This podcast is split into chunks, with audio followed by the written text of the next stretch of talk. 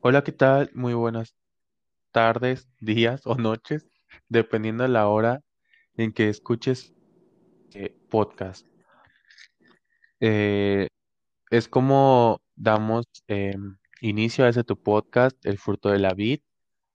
Eh, esta segunda parte, esta segunda temporada de, de capítulos, eh, es nuestro capítulo número 4. Y en este capítulo vamos a hablar acerca de algunas otras, eh, algunos otros factores que nos van a, que nos está dando la tecnología, ¿no? Vamos a hablar de los aromas, vamos a hablar de cómo se hace una cata de vino, vamos a hablar de lo que se requiere para una cata de vino. Y pues bueno, sin más, sin más preámbulos, damos inicio con lo que son los aromas. Eh, bueno, sabemos que en un vino podemos encontrar infinidad de aromas y esto depende mucho de, de los factores que influyen en la producción del vino, eh, el, el proceso que lleva este, el hecho de, de hacer el vino. Y, bueno, para esto tenemos eh, cuatro grupos de aromas en, los que vamos a, valga la redundancia, agrupar estos, estos, lo que, lo que nosotros percibimos en un vino. Tenemos los aromas frutales, los aromas grasos, los aromas amaderados y, y otros aromas eh, que podemos, eh, que se pueden, que se clasifican en, otros. No hay como algo específico por lo que implican estos, ¿no? Eh, empezamos con los em, aromas frutales. Los aromas frutales los podemos encontrar, bueno, los podemos clasificar igual por vinos, los que encontramos en vinos blancos y los que encontramos en vinos tintos. Los eh, vinos blancos eh, los eh, percibimos aromas cítricos, como son de toronja, limón, naranja, lima. Encontramos también aromas a piña, a pera, a manzana. En los vinos, ya en los vinos un poco más, en los vinos tintos, podemos encontrar frutos rojos o frutos un poco más oscuros, que es la clasificación, que serían cerezas, fresas, arándanos, moras, este, y pues por supuesto también pues la, la uva, ¿no? Que, que es característico y pues es esencial en este, en este tipo de, de de aromas. También encontramos los aromas terrosos, los podemos, eh, se pueden clasificar en minerales y, y- literalmente terrosos.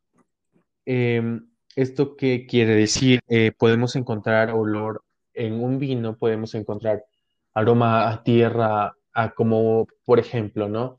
Uno va al campo, uno va al jardín de tu casa, quizás, o pasas por algún parque y, y huele, ¿no? Huele esa tierra que está en las, en las jardineras y o posiblemente, o también, ¿no? A, a veces pasamos en el momento preciso en que se están regando esas, eh, esas jardineras o cuando en tu casa pues igual regas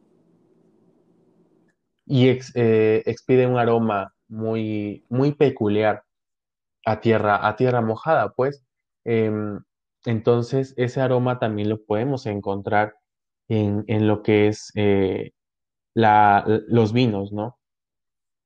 Entonces, este, también em, encontramos los olores a, a minerales. eh, el más eh, coloquial, el más común es el hecho de encontrar aroma a piedras. Y pues sí, dirás a piedras y las piedras no huelen, ¿no? Pero si así ponemos un poco de atención en ese tipo de aspectos, tienen un aroma muy, muy peculiar. La verdad, a mí en lo personal me gusta mucho el olor a el que expiden las piedras. Y si las mojas, aún más, ¿no? Es un poco satisfactorio ese, ese aroma, al menos para mí.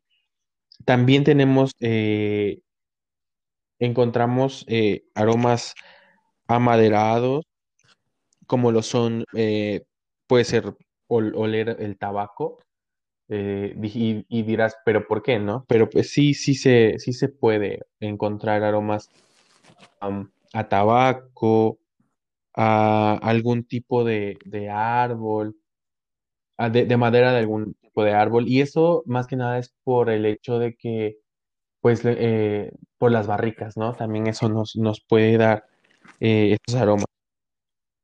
Encontramos también olores a, a las especias que podemos encontrar en la cocina de nuestras casas, como lo son las pimientas, eh, no sé, el comino, clavos, este, albahaca, eldo, o sea, todo ese tipo de, de, de- de plantas y de hierbas que nos funcionan como especias en la cocina también las podemos encontrar en, en, este, en los vinos. Encontramos olores a flores, encontramos olores a lácteos, encontramos olores a- hasta incluso a carne, ¿no? Em, también, bueno, eh, se, igual se dividen en tres aromas primarios, secundarios y terciarios. Los aromas primarios, bueno, eh, se, son todos los que este, les mencionaba ahorita se, se subdividen también en primarios porque son los que percibimos cuando inclinamos ligeramente la copa para aumentar este, que el vino entre en contacto con el aire y así percibir más los aromas, ¿no? Estos son los que encontramos justamente cuando los, los ponemos este, cerca de la nariz. Eh, también, bueno, esto nos habla de, de las cepas empleadas, o sea, el tipo de la uva, del grado de madurez de la uva y, y pues también, ¿no? Y le- como les decía, entre estos, pues destacan los, los, los florales y los vegetales, ¿no? También tenemos los aromas secundarios, que no sé, Jessy, si em, has visto a muchas personas que cuando catan un vino, giran un poco la copa. Esto para que, para que este, se igual, eh, ahí en ese, en ese eh, preciso instante se perciben los aromas secundarios que provienen de los fermentos, podemos decir, que, el que han tenido sí, el vino. que, Y el, y el aroma ujú, terciario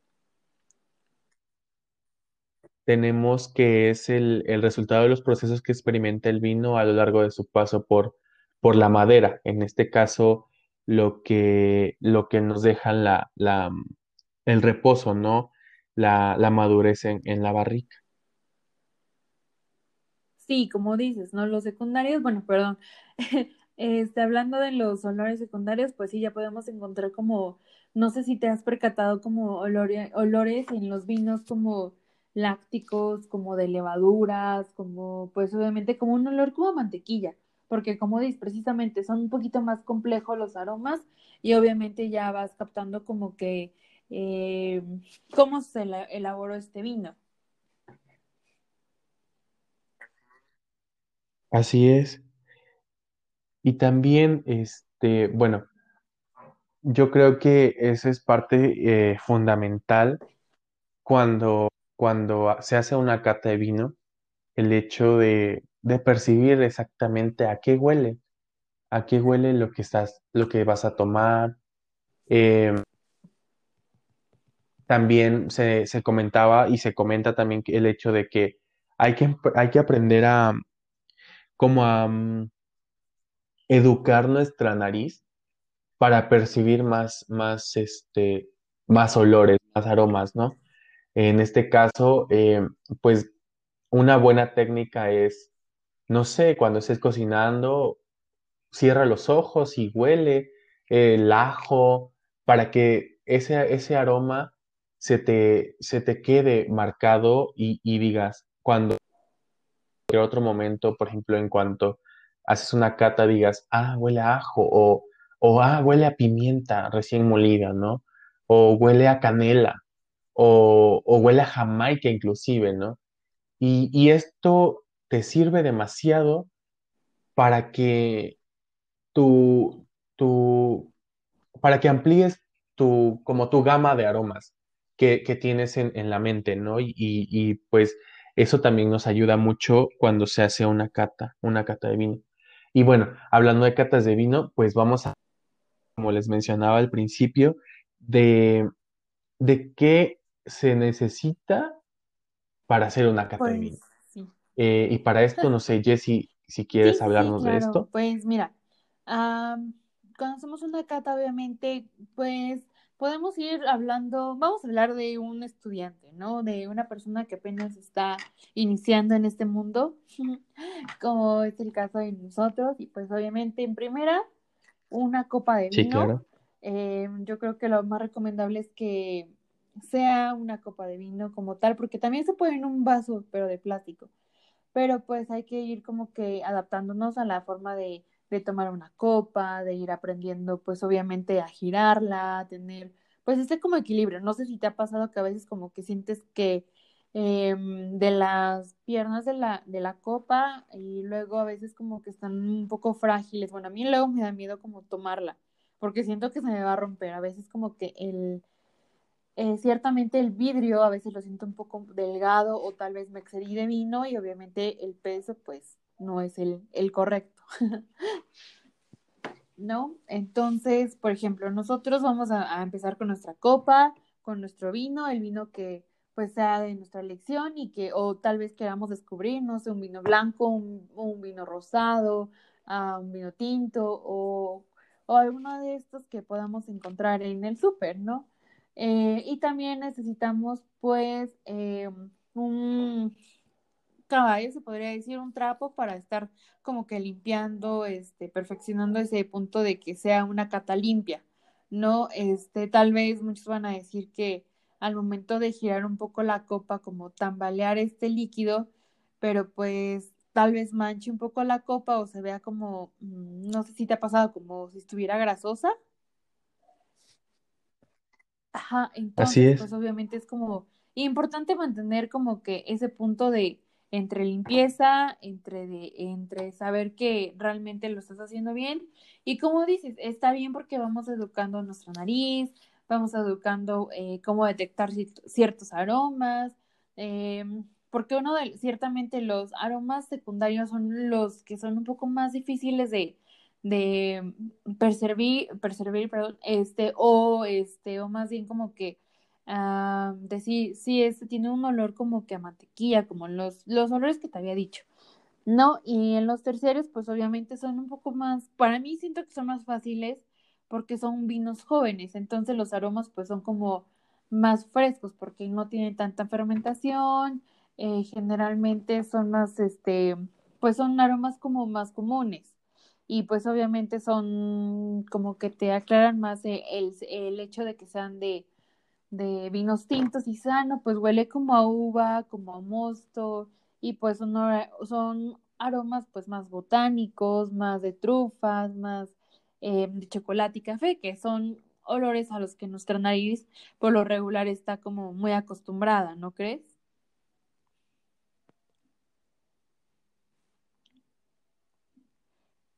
Y pues por otra parte yo siento que, que no es como tan necesario tener como 20 mil botellas para estar este pues entrenando a tu nariz, ¿no? Como dices, eh, al momento de estar cocinando, al momento de estar eh, comiendo posiblemente, cuando tengas tiempo de, de, curiosear en la cocina, pues te vas a, a la zona de especias y no sé, oye, te has puesto a a pensar cómo huele realmente, no sé, el cilantro, perejil, no sé, laurel y cosas así, porque pues quieras o no, eh, hay olores que son muy, muy buenos para servir en la cocina y pues ya más si los vas juntando, implementando en comidas, pues los aromas que, que mejor que ya van como que a todo su, su esplendor, ¿no? Obviamente eh, la mezcla de varios condimentos con la mezcla de proteínas, de, de cosas que, que, obviamente van complementando cierto tipo de comidas,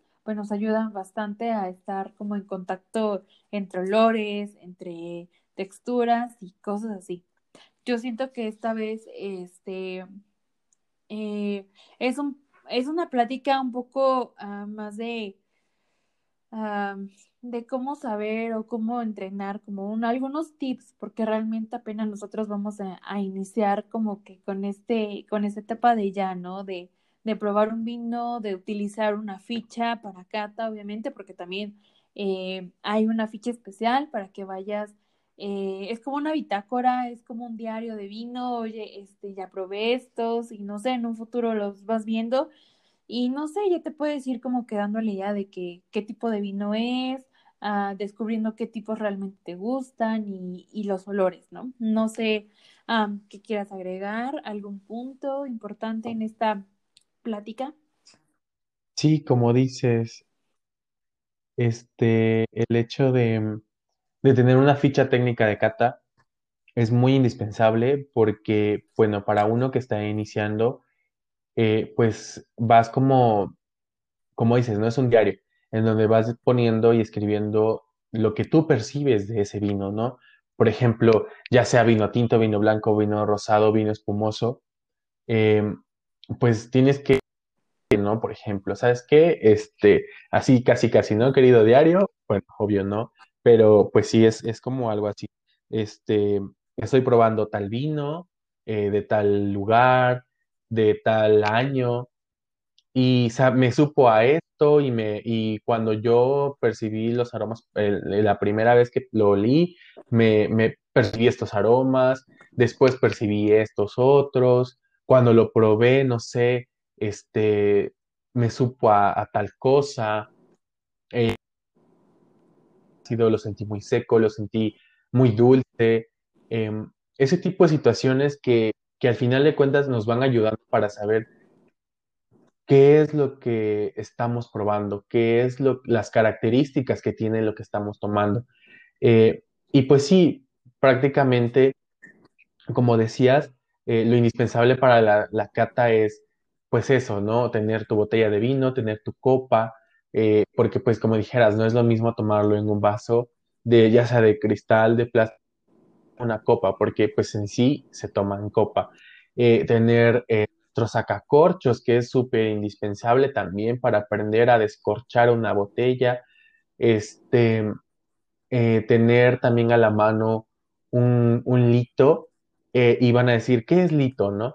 Pero pues lito es el nombre que se le da pues prácticamente a un trapo de cocina blanco, un trapo de cocina, bueno, quizás no, no, importe mucho el color, pero sí es como, eh, como si fuera algo mmm, básico, ¿no? Tener tu trapito, tu cosa, este, y pues, y pues en esencia es eso lo que se ocupa, ¿no? El hecho de estar eh, muy al 100 en el aspecto de estar eh, dispuesto a probar y a, y a, sentir aromas y a percibir aromas que quizás no estés acostumbrado a, a, a, percibirlos, tanto en boca, en nariz, o sea, son muchas situaciones las que influyen y pues vamos a ir aprendiendo, ¿no? A lo largo de, de todas las catas que se harán. Pues yo creo que en esencia es eso. No sé, Jessy, si tengas algo más que agregar. No, de hecho. Eh, pues prácticamente es. Sí, sí, sí. Es, es, como lo que, lo que teníamos que hablarles el día de hoy a nuestra audiencia. Sí, realmente son puntos muy importantes y por mi parte, obviamente sería todo porque pues sinceramente el entusiasmo está en iniciar con esta cata de vino. Así es, y pues bueno, es así como llegamos al término de este capítulo número 4, segunda etapa de podcast. Eh, y pues bueno, gracias por escucharnos en este podcast, eh, El fruto de la vid. Esperamos que estén muy bien, recuerden, eh, cuídense mucho y pues nos estamos oyendo en el próximo capítulo. Muchas gracias.